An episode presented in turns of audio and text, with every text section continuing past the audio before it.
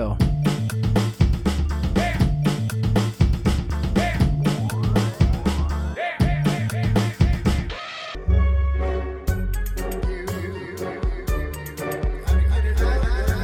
Bom dia, boa tarde, boa noite, planeta, galáxia.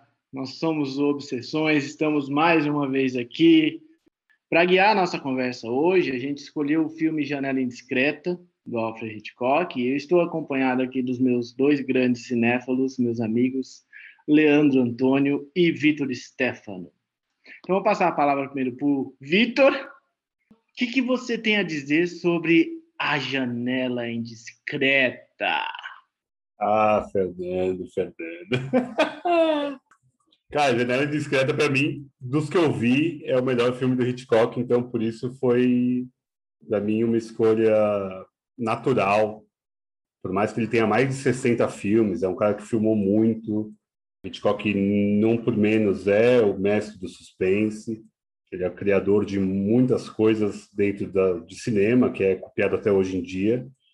Então, Janela Discreta fala muito de voyeurismo, de drama, do suspense, óbvio, né?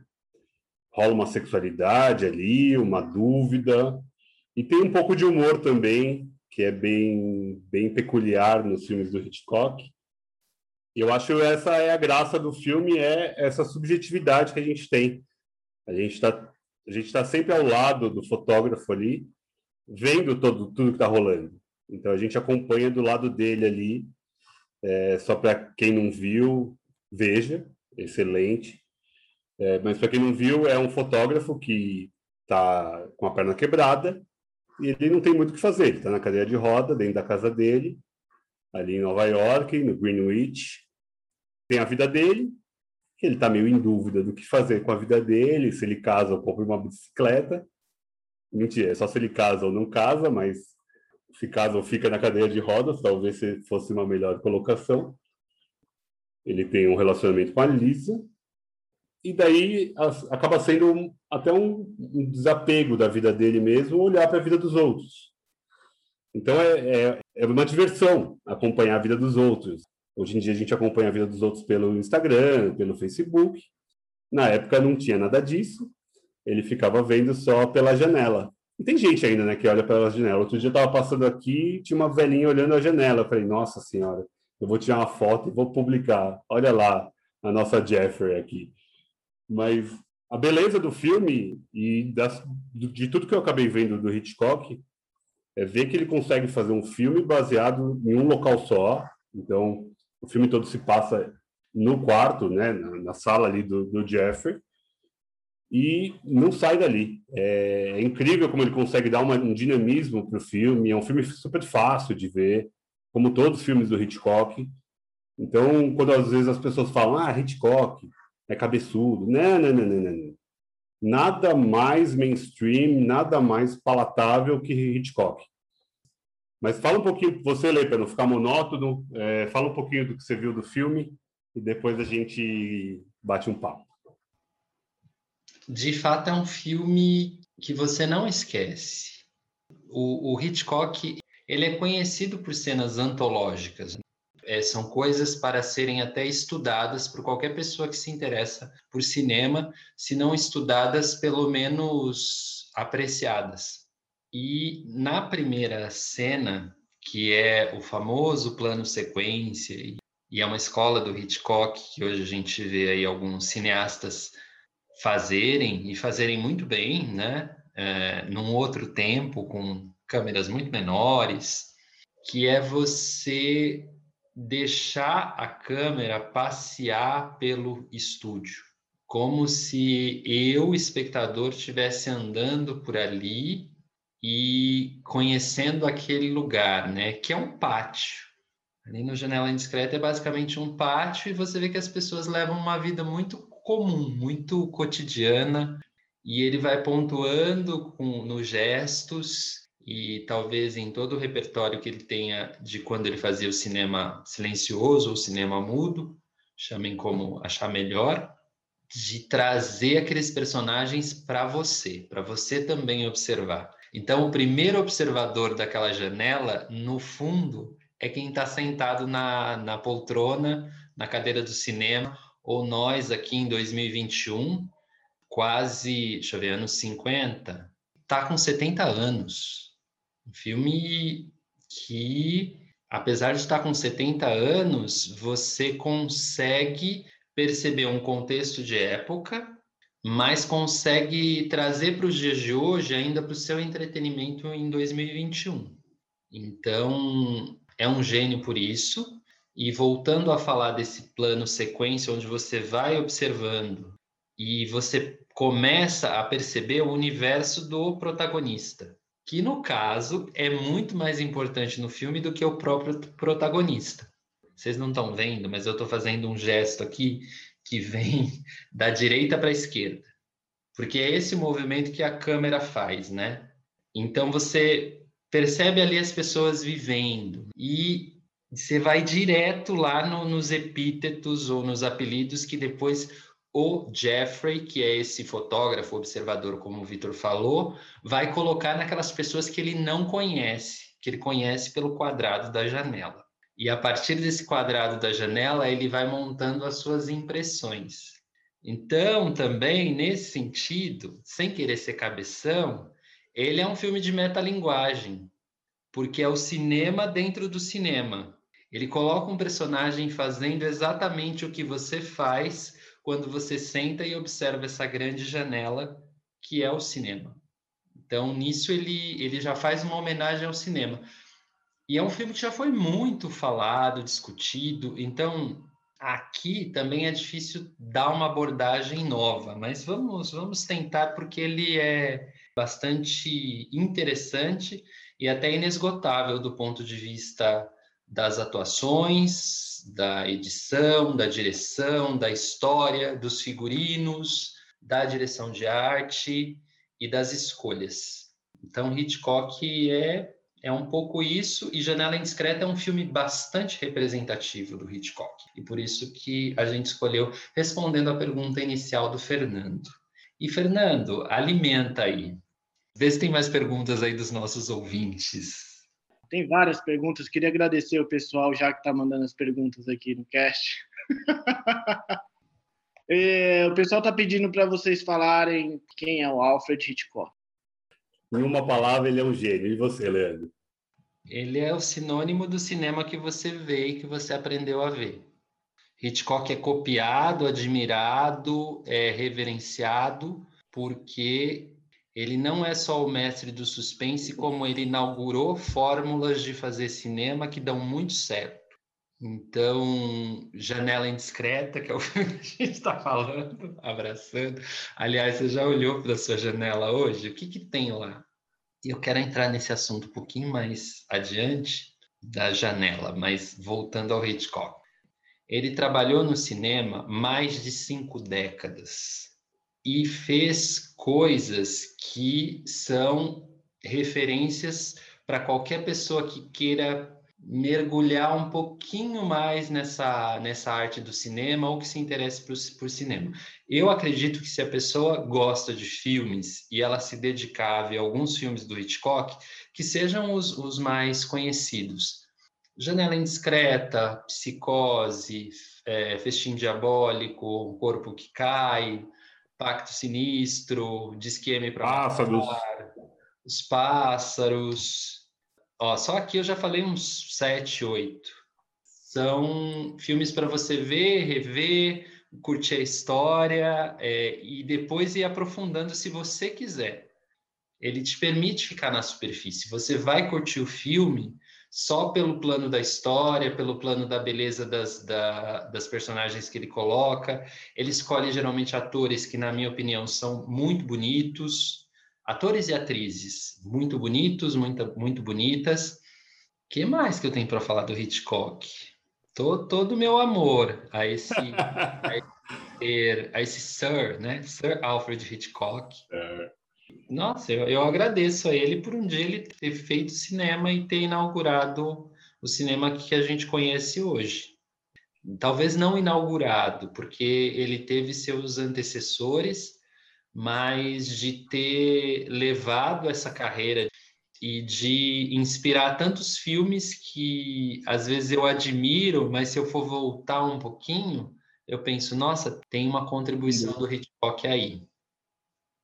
Ô, Fê, só para complementar um pouco, o Hitchcock, além de tudo que ele fez cinema, ele era um cara absolutamente midiático. Sabe por que, que ele começou a, a ir para o medo, para o terror, para o suspense? Ele teve um caso traumático. O pai dele era bem severo e daí ele um, um, dia ele fez alguma bobagem, né? Criança, acho que tinha uns 10, 11 anos, pelo que eu sei. É, e o pai levou ele para a delegacia. Falou: "Meu pai pediu para eu vir, pra, vir aqui na delegacia". Ah, pediu? Colocou 10 minutos ele numa, numa sala escura. Daí depois ele tirou ele de lá e ele falou: "Depois daquele dia eu conheci o medo. Meu primeiro medo, o maior medo é da polícia. Então, ele criou o medo através de um, um ato traumático, outra época, né? Ele nasceu em 1800 ainda.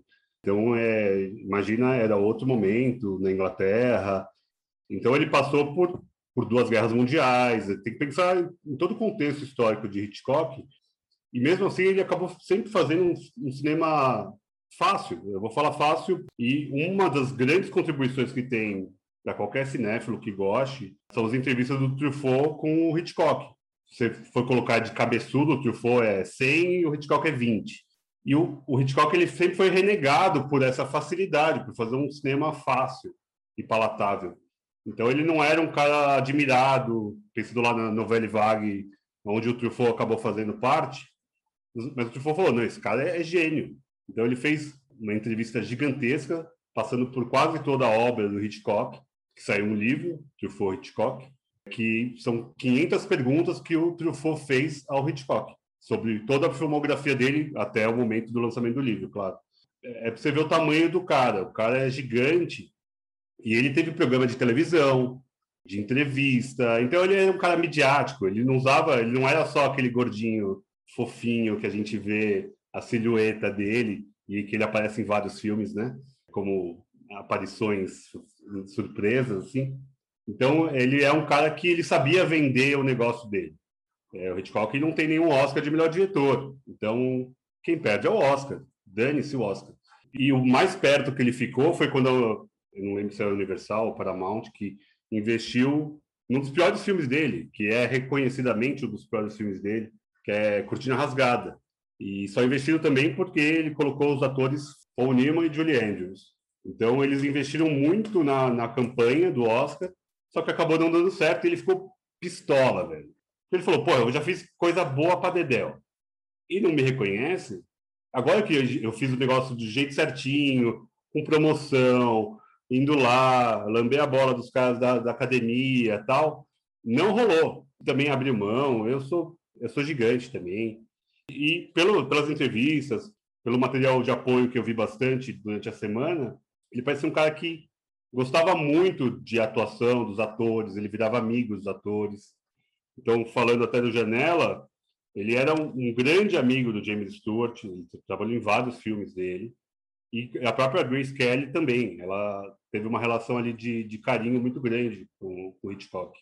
Então, ele parecia esse cara paisão, família, ele devia ter a família dele ali, porque ele trabalhou muito tempo com o mesmo cara que fazia as músicas, o mesmo fotógrafo. Então ele tinha uma equipe, por mais que foi o que o Lê falou, e um cara que fez coisas excelentes, não reconhecidas pela academia, digamos assim, mas é muito maior do que qualquer outra coisa do que foi reconhecido pela academia. Então isso acaba sendo só uma mancha na academia, não no Hitchcock.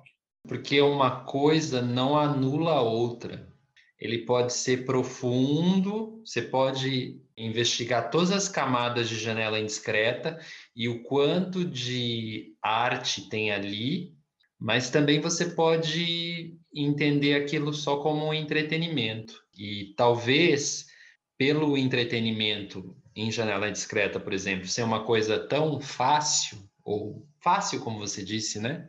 O crítico não enxerga a profundidade, né? Um, um crítico para a época, né? A gente também está fazendo um recorte porque você olha os anos 50, os anos 60 nos Estados Unidos, sobretudo a produção de Hollywood, tem filmes maravilhosos, né, que levaram o Oscar, mas era um outro estilo. Você, você, percebe um outro estilo ali de filme, e porque também era uma era em que o suspense não tinha tanto esse apelo para esses filmes que eram nomeados, aliás, para esses filmes que eram os ganhadores de Oscar. Anos 50 e 60 a gente ainda estava na era dos musicais.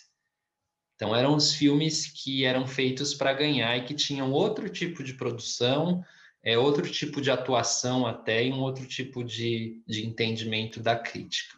Só para pontuar aí no tempo. É, musicais e também tinham aqueles filmes épicos, né?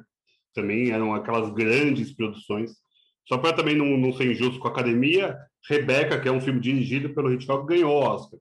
Só que quem ganha o Oscar é o produtor, não é o diretor, né? Então é só para não ser injusto, Rebeca é um vencedor de Oscar, de melhor filme, porém não é do Hitchcock o Oscar, é da, do produtor. Que, que perguntas mais tem aí, Fernando? Ainda mais sobre ah. janela discreta. O que, que mais tem aí? Nossa, eu quero saber também. O pessoal está pedindo aqui para o Leandro comentar o, o, outro significado da janela. Em que sentido ele vê isso como uma metáfora e tudo mais. Fê, será que eu consigo responder isso? Não sei formular, Fê. Peraí. Só, só para lembrar, o filme chama Rear Window, né? É a janela de trás na loja. Então, é a janela dos fundos. É onde a gente se esconde, de alguma forma. A gente não está exposto também. Enquanto o Leandro pensa na formulação sobre a janela, eu vou discorrer um pouquinho. Ou você quer falar, Lê? Não, pergunta difícil, Vitor. É difícil, é difícil. Sabe qual é a sensação que eu fiquei com Janela Indiscreta? Eu acabei vendo duas vezes para a gente comentar aqui. É ver a vida comum das pessoas, né?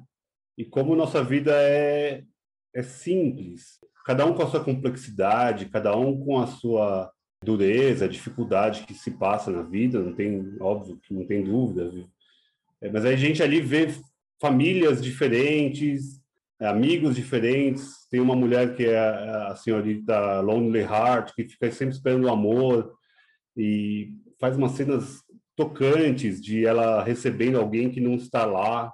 Tem também a família que tem um cachorrinho, que desce numa corda o cachorrinho. Tem, tem um monólogo ali impactante sobre a vida em vizinhança. Mas, de, de forma alguma, a gente, mesmo sendo esse espectador passivo, o Jeffrey, que nós estamos ali do lado dele, né? A gente está acompanhando pela, pela ótica dele, de alguma forma. Todos ali são pessoas comuns a gente cria uma simpatia por isso. Porque nós somos pessoas comuns. Então, o, o filme do Hitchcock, como um todo, ele não vilaniza ninguém ali. Ele não julga ninguém. Pensando até em filmes como Psicose, como Festim Diabólico, todos ali têm alguma motivação e a motivação não é julgada em nenhum momento. Então, acho isso muito impactante no cinema do Hitchcock e aqui ainda mais, porque a gente está acompanhando de um jeito, a gente está ouvindo as vozes nas, outras, nas outras casas, acompanhando aquela loucura, e a gente, no momento pandêmico agora, é isso, a gente está preso. São como prisões, cada um está na sua prisão. E ele ali está preso, além da casa dele, ele está preso numa cadeira de roda também. Então foi, foi mais nesse sentido que o filme acabou me pegando e sendo tão atual. É, a gente está vivendo essa loucura de ficar dentro de casa por outros motivos, não há a menor dúvida disso. Mas pensando numa vida normal, né, no antigo normal, a gente fazia isso também. A gente chegava em casa, fazia todo dia a mesma coisa, aquela moça que fica dançando e treinando a dança, sem aparentemente nenhum jeito para dança, negócio meio solto, o moço do piano que fica compondo e no começo está horroroso, está ruim, e ele é, é, é, legal como você vai vendo que vai melhorando aquilo, e aquela música ainda salva a senhora Lonely Heart, que está pensando em suicídio, mas não é um filme dramático nesse nível, igual a gente está falando porque é tudo tão ágil, porque tudo acontece mesmo sem ter cortes. Não é ah, agora vamos ver dessa vida, agora vamos ver. É, é tudo acontece de forma dinâmica, é, é, é, incrível isso de ver no filme. não ajudei muito na parte da janela, né, Leandro? Mas essa janela da alma, de alguma forma. Ajudou, Vitor, porque é, exa é exatamente o que eu penso como a janela, que é o lado de fora. É o buraco na sua parede. E é por onde você muitas vezes enxerga o mundo hoje. Estou pensando hoje, né? que o Jeffrey ficou sete semanas em casa e o, o médico disse que ele ia ficar mais uma. E em sete semanas ele começou a reparar na vida que ele tinha, porque ele sempre fugiu da casa, de certa maneira. Eu não sei, mas acho que muitas pessoas, talvez como eu nesse momento, estão em casa há muito tempo olhando pela janela e perceberam coisas nas suas casas, na sua vista, que não eram percebidas antes, porque você não tinha esse ponto de vista. Então é um filme de ponto de vista e é um filme sobretudo de construir e reconstruir os mundos que você vê a partir de um recorte desse pequeno buraco que existe nas suas paredes. Nesse sentido, talvez o filme traga um pouco dessa dessa filosofia. E a gente ficou em casa. Eu, por exemplo, tenho postado no Instagram as fotos do pôr do sol, né? Fiquei pensando, hoje penso menos, porque hoje eu já tiro a foto, eu já me acostumei a olhar o pôr do sol da minha casa. E eu sempre morei nessa casa e eu nunca me acostumei a olhar o pôr do sol. Porque na hora do pôr do sol estava fazendo outras coisas e não via essa vida acontecendo. Então, ver a vida acontecendo é uma coisa que te motiva, né? Tanto que ver a vida acontecendo no filme é o que faz o romance acontecer. Porque até então, o Jeffrey e a Lisa, o Jeffrey interpretado pelo James Stewart e a Lisa interpretada pela Grace Kelly. Beijo, Grace Kelly. Beijo, Grace Kelly. Lindíssima. É uma beleza, né? Sem contar, procura aí quem fez o figurino do Janela Indiscreta. Edith Head. A Edith Head, que é a figurinista mais premiada da história do Oscar, fez o, os figurinos de Janela Indiscreta. E são maravilhosos, são maravilhosos e trazem para nós um recorte da época dos anos 50, do que era uma pessoa que queria ser chique, vamos usar essa palavra, chique nos anos 50, que é exatamente a personagem da Grace Kelly é uma pessoa que está muito ligada na moda e que entra com um vestido. Primeiro, a primeira aparição da Grace Kelly, gente, é, é de matar. É, eu acho que quem ia ao cinema, pense em 1954. Acho que mesmo nos Estados Unidos, não eram todas as pessoas que tinham televisão em casa. Então, essa janela se dava para ela através do cinema. Então você pensava o cinema para o cinema. Eu acho que hoje você pensa o cinema para várias plataformas. É, essa escolha é um pouco diferente. Você imagina você chegando num daqueles cinemas que talvez a gente ia na infância, né? Enormes.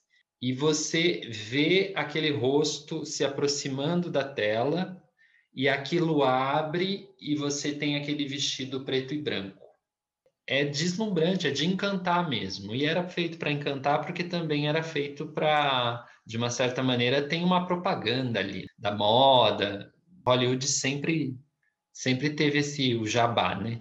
Então, os figurinos da Grace Kelly são para ser apontados ali como os figurinos mais icônicos do cinema e a foto que você vê da Grace Kelly, que você vai ver de qualquer lugar, foto da Grace Kelly, joga no Google, ela vai estar tá com aquele vestido. É, é icônico esse vestido, é um vestido de saia bem aberta, com aplicações pretas e uma parte de cima preta, um colar de pérolas e aquele cabelo que as mulheres copiavam muito, que eu, eu falo cabelo Grace Kelly, cabelo Ingrid Bergman, que é penteado para trás.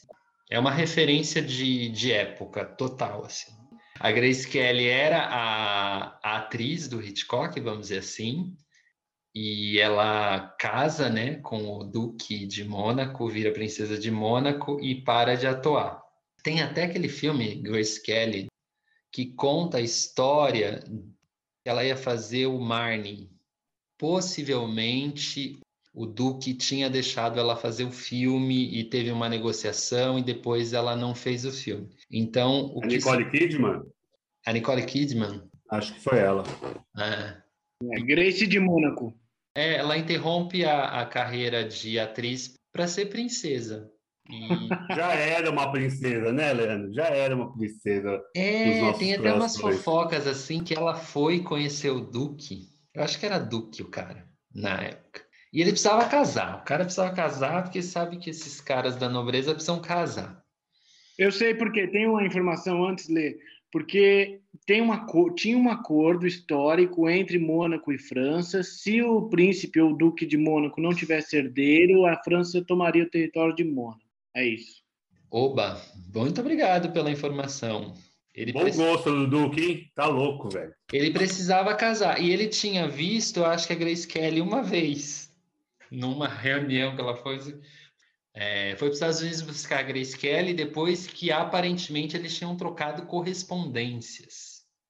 E ela acabou casando com o Duque de Mônaco e foi viver uma vida muito diferente da que ela vivia em Hollywood, né? Uma vida mais reservada, mais enclausurada e para ser mãe, né? Para também reproduzir, assim, criar, ter descendentes da, da família real de Mônaco. E dizem que ela teve muitos abortos e que ela conseguiu, no fim, ter três filhos. Ela teve muitos abortos espontâneos. Ah, eu nem sei, eu, tô, eu acho que eu tô contando isso da Grace Kelly para vocês, que na edição corta muita, muita gordura nesse assunto. Não, pode deixar, isso é ótimo. Deixa, eu gostei da Grace Kelly, eu não sabia tudo isso dela, não. Tempera super, dá vários sabores. Fofoca. Aliás, o vestido do casamento da Grace Kelly também é um dos vestidos mais icônicos de noivas de todos os tempos. E o, e o Hitchcock sempre colocava loiras, né, Lê? Ele tinha um. Loiras. Não sei, não sei se também. Acho que ele, como ele vem do cinema branco e preto, e acho que ele acabou levando isso para frente. Não só a Grace Kelly fez filme, muito filme com ele, a Kim Novak, a Doris Day, uh, Janet Leigh, uh, Chip Hedren, são algumas que fizeram vários filmes com ele. Então, ele tinha essa predileção por loiras.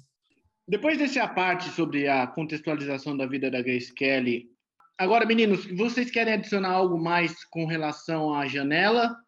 Eu tenho mais uma coisinha para falar, Fê. Porque o filme ele se passa, a gente está ali do lado do, do Stuart, né, James Stewart, o tempo todo, a gente está dentro da casa dele, né? A gente invadiu a casa do cara. Mas a, a, acho que a, a, grande beleza do filme é como as reações no rosto dele dizem sobre o filme. Porque a gente vê a mesma coisa que ele, né? a gente está vendo o que está acontecendo na casa do assassino, o que está acontecendo na casa da Lonely Heart, da dançarina. E a grande beleza que eu vejo no filme é quando a gente olha para o rosto dele e vê o sorriso, a preocupação, então, as reações dizem muito mais, respondem muito mais no filme do que a gente vê o que eles estão vendo. É, uma das cenas principais, né? Ele está dormindo e a gente vê a cena e ele não vê.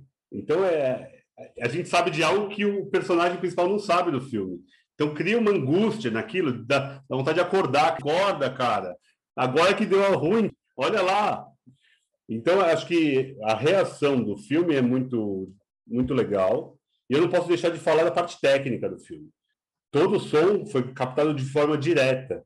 Então, a, captação do som estava na casa que, é, que se passa o filme todo, e ele ouve exatamente o som que está acontecendo do outro lado da, da vila ali, né? Do pátio.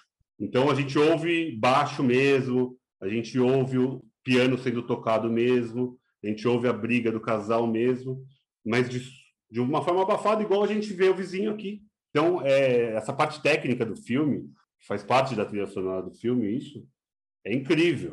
Não só essa parte, a parte musical, esse filme é um filme que não tem música. Música que eu digo, não tem música de fundo, né? Que era algo muito comum no cinema dessa época, dos anos 50.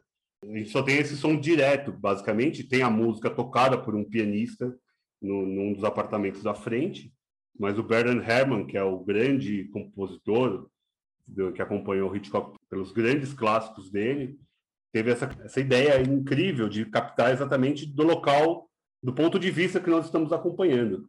Isso é brilhante, é brilhante de ver, de ouvir, de se sentir mesmo dentro do lugar que nós estamos. Dá ainda mais parte sensorial do filme mesmo, que é lindo. Parte que ele cai também é muito bem feita. Por falar em cai, né? Temos outros filmes de queda. Tem mais alguma coisa para acrescentar, Lê? Ah, eu acho que é isso, Vitor. O Janela Indiscreta ele traz essas densidades porque cada janela é um universo. Então você vai ver na, na senhorita Coração Solitário que ela tem alguns tempos que são diferentes dos tempos da bailarina, e dentro daquela casa você cria uma densidade um pouquinho diferente, porque ali mora um músico, naquela outra casa mora aquela senhora que tenta fazer um jardim como se ela tivesse, sei lá, em Saint-Tropez, mas ela mora numa vilinha, num pátiozinho. Aqueles outros que cuidam do jardim, e isso vai dando umas sutilezas para o filme que é muito gostoso de ver. E algumas cenas, por mais que elas sejam mudas e curtas, elas chegam a ser profundamente tocantes. Tocantes, né? Você tem o signo de uma pessoa ali que está numa janela e que está colocando um monte de comprimido na mão. E você presencia aquilo como testemunha. E eu acho que o protocolo na época e até hoje é não interferir muito na vida dos vizinhos, né?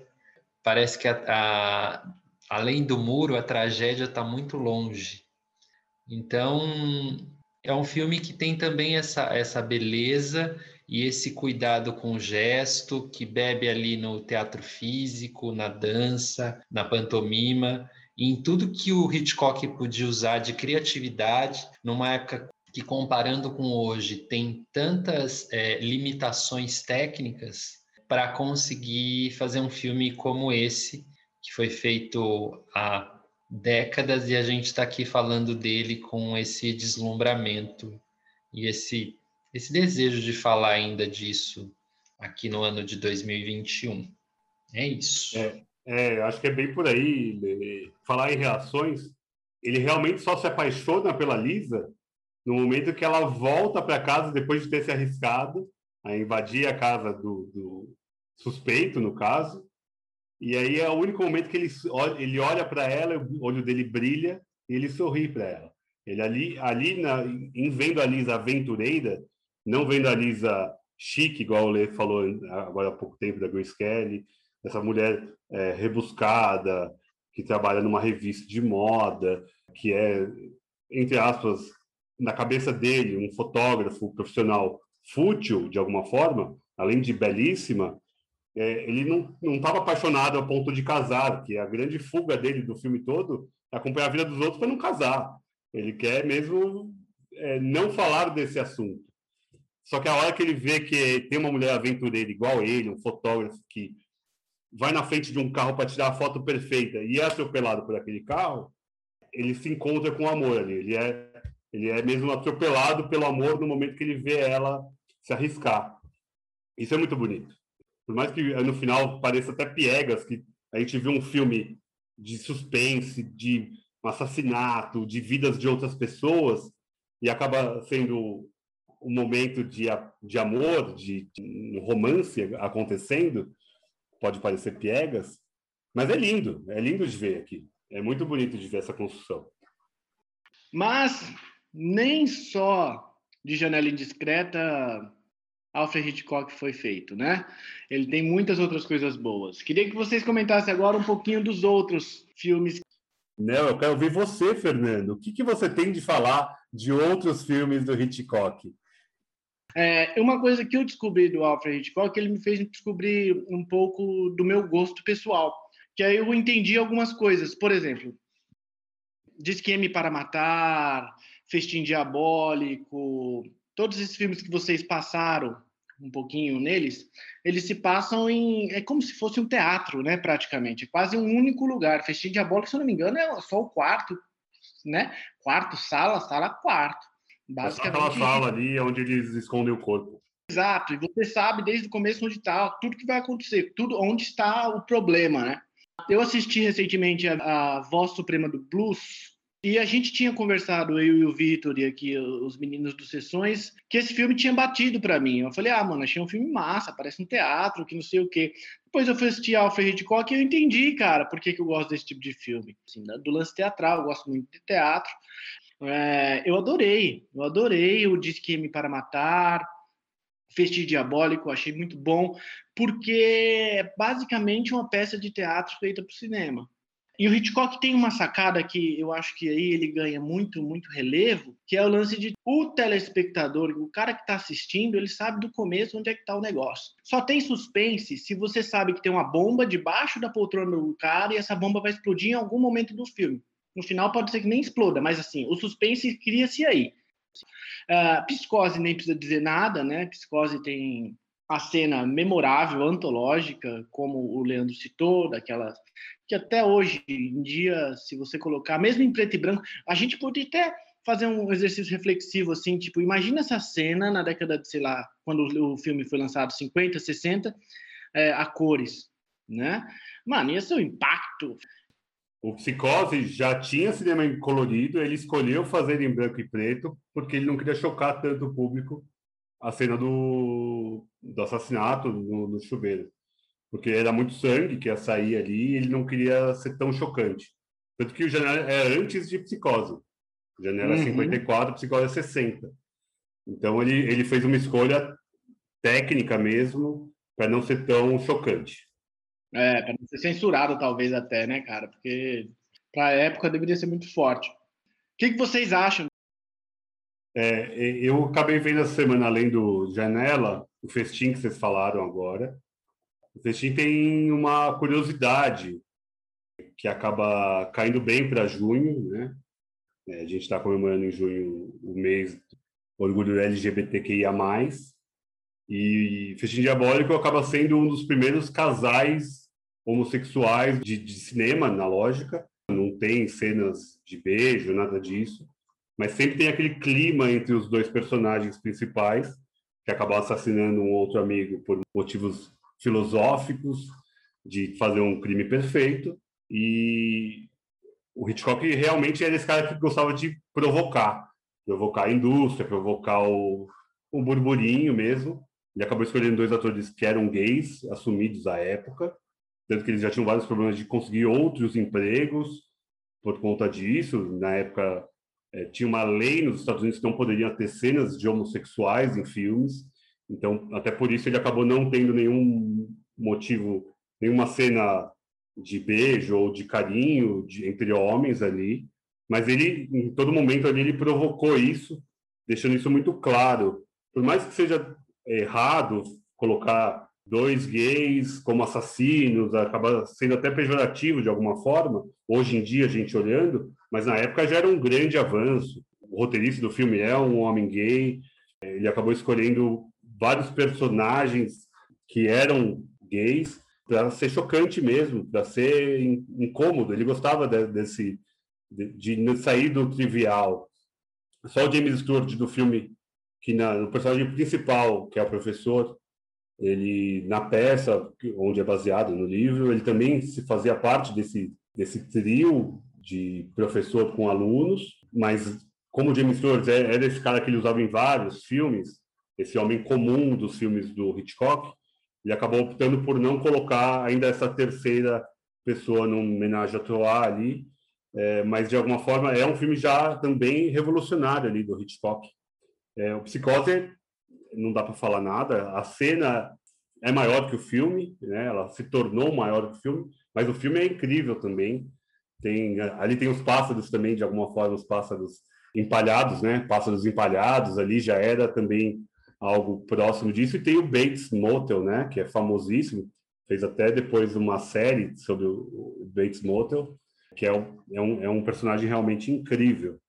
E eu vi, além desses, eu vi Um Corpo que Cai, que é fenomenal também. Fenomenal. Vou deixar até o Lê falar um pouquinho, porque eu já fiquei sem saliva. Eu só, só assino, só ratifico que É muito bom ver Hitchcock, é muito bom. É, você vai escorregando nos filmes, vai surfando, passeando e dá para ver um após o outro. Fala, ah, quero ver um filme hoje, vou ver um Hitchcock, vou ver um outro amanhã. Não tem muito o que escolher, assim. Os filmes são, são bons, são bons como, como entretenimento. É, vocês falaram, acho que dos principais, dos principais, quando ele entra nessa fase do suspense mesmo. Então eu vou indicar um do Hitchcock que é Quando Fala o Coração, que é um, um filme um pouquinho mais antigo, de 45, e um filme bem artístico, tem uma famosa sequência do Sonho, que é feita pelo Salvador Dali, fica a recomendação. Ô Fê, só para fazer um paralelo, a Netflix lançou dois filmes recentemente que é o Rebecca, que é uma refilmagem mesmo do filme, e também lançou recentemente um filme que tem muita similaridade com Janela Indiscreta, A Mulher na Janela, que tem até uma cena igualzinha do, do James Stewart, com a Amy Adams, ela é ótima, eu acho ela fenomenal, a atriz. Mas o filme também, se você for comparar, não dá para comparar. Hitchcock vai sempre ser bebido aí de alguma forma quando a gente fala de suspense. Ele tem essa capacidade, igual você falou, ele já te entrega de, de cara muita coisa. E isso é muito legal, porque você já sabe o que está acontecendo, o que vai acontecer, você só espera o pior. Né? Você já espera o pior desde o começo, não tem aquele susto. É, a própria cena do, do, do Psicose, você, é, acho que é uma das que você mais é surpreendido de alguma forma ali. Até por isso, talvez seja uma cena tão é, reproduzida e icônica aí mas de geral a gente já sabe o que acontece, o que pode acontecer. Mas é, o legal é isso, ele vai te prendendo até o fim. Os filmes não são longos, é, dificilmente o filme ultrapassa duas horas. Os filmes dele são filmes que são absolutamente que você se joga mesmo no personagem. Você está dentro dos filmes dele. Isso eu acho um barato dos filmes do, do Hitchcock. É, é um cara que às vezes a gente fala, ah, é branco e preto, é velho, é filme antigo, muita gente já tem esse, né, já joga para fora. Ah, não vou precisar ver isso. Ok, é uma escolha, uma escolha errada, do meu ponto de vista. Então, quando a gente fala de blockbusters hoje, Hitchcock fazia blockbusters lá em 50, em 40. Ele enchia cinemas, porque era a fuga da vida comum que ele tanto filmava. É, ele colocava uma vida comum no cinema e fazia disso a arte ali todo mundo todo mundo acaba virando artista na vida comum. Isso é muito bonito do filme dele, dos filmes dele. Gente, acho que a gente falou pra caramba do Hit. É, tem muito mais para falar. Talvez, quem sabe, no futuro a gente faça um, mais um, porque acho que ele é infindável a filmografia dele. Mas eu queria fazer uma pergunta para vocês. A gente estava falando de Janela Indiscreta, um homem fotógrafo que faz a foto perfeita, e a fotografia está sempre no, no cinema, nos filmes. Vocês têm algum filme de fotógrafo para recomendar, com fotógrafos no filme, de alguma forma? Leandro, você tem algum filme aí legal? Fala uns três para você, vai. Eu vou em primeiro, né? Vou em primeiro porque eu já mato a lista de vocês. Tiro as cartas primeiro, né? Tenho três filmes, sim. O primeiro que eu vou recomendar e todo mundo recomenda, não é à toa, é o Blow Up, do Antonioni, filme da década de 60, que. Ah, tem que ver, tem que ver. A gente está falando tem que de cenas. Ver, tem que ver. A gente está falando de cenas antológicas. Tem uma cena nesse filme que é delirante. É uma cena exatamente do momento da fotografia ou do momento das fotos. O outro filme que eu vou recomendar, e vocês também recomendariam, é O Sal da Terra, do Wim Wenders e do Juliano Salgado, que é um documentário que traz como personagem principal o fotógrafo Sebastião Salgado, um filme um pouquinho mais recente, de 2015 e o outro que eu vou recomendar é uma das paixões da minha vida no cinema, que é Funny Face, filme musical com o Fred Astaire e a Audrey Hepburn. filme da década de 50. E o Fred Astaire, nesse filme, é um fotógrafo que conhece a funny face, a modelo perfeita, que é a Audrey Hepburn. No Brasil, esse filme chama Cinderela em Paris, porque eles vão para Paris e lá ela, enfim, desde o filme. Esse, durante muito tempo, teve na Netflix, agora eu não sei. Eu tenho meu DVD aqui, edição de colecionador, um dos que eu não me desfiz por acaso. Vão vocês aí. Fernando, o Leandro ele eleva muito nível. Fale você alguns fotógrafos que você se lembra do cinema, meu amigo. Cara, dá, dá, dá até raiva de, de, de, participar dessas obsessões com o Leandro, porque eu vejo que minha lista, que lista merda que eu fiz. Você passa a semana inteira aqui procurando uma parada, aí o cara vem com essas porra aí de blow up, que no seu blow job, porra, você não entende mais nada. É sua lista é uma merda, saca, velho? Mas eu vou falar, eu vou falar, eu vou falar, eu vou colocar minha lista aqui, vão ter que me engolir essa porra. Mano, eu acho que é, o Leandro falou corretamente, né? O sal da terra. Ali não tem o que fazer, não tem jeito. Mas também filmes que tenham fotógrafos que eu gosto muito é Cidade de Deus, claro, O Grande Buscapé. E tem um filme na Netflix que eu assisti recentemente que conta sobre toda a história de um fotógrafo durante ali a época do nazismo ali. Na verdade, o alemão tem a máquina de fotografar, ele é o judeu preso num campo de concentração e o alemão acaba puxando esse judeu como ajudante dele e ele passa a fotografar o campo de concentração. Depois, essas fotos são usadas para fazer o julgamento do, dos nazistas depois que a guerra acaba. Chama O Fotógrafo de Mauthausen. É um filme com aquele espanhol Mário Casas. Seria essa aí na lista minha, né?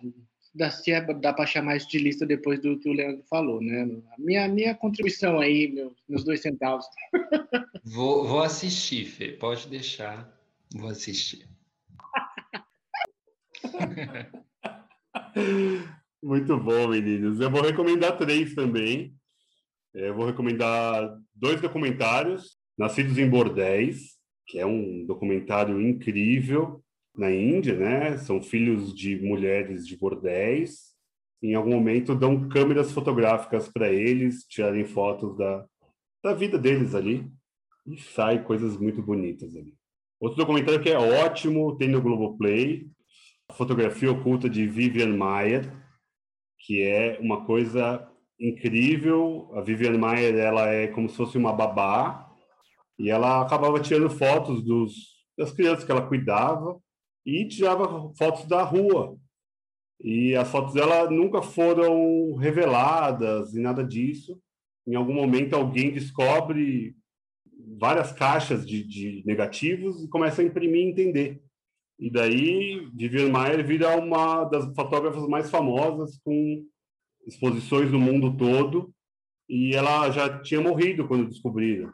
Então é ela é uma artista que não viveu a arte, em si, que vale muito a pena ver. E outro é Closer, porque né, é uma coisa incrível que a gente vê ali no filme. A Julia Roberts como fotógrafa que começa o filme ali, e ela é marcante para mim, é um filme que realmente também é marcante para mim. Então são essas três indicações que eu fico de fotógrafos no cinema. Inclusive a fotografia dos filmes do Hitchcock são incríveis. Bom, então é isso, né, pessoal? Hoje nós trouxemos aqui Janela Indiscreta, filme obrigatório do Alfred Hitchcock, para você ver, rever. É, eu sei que tem no YouTube, tem no YouTube, procura lá que tem. Não sei se tem em português ou se tem uma versão legendada. Mas é isso, a gente fica por aqui. Espero que você tenha curtido. Que bom que está com a gente até agora. Siga o Obsessões, os Sessões nas redes sociais curta, compartilhe, ouça, coloca aí na sua lista, ativa as notificações e de vez em quando também larga o iPhone, o iPod, o iPad, o computador e olhe pela sua janela. Beijo. Valeu.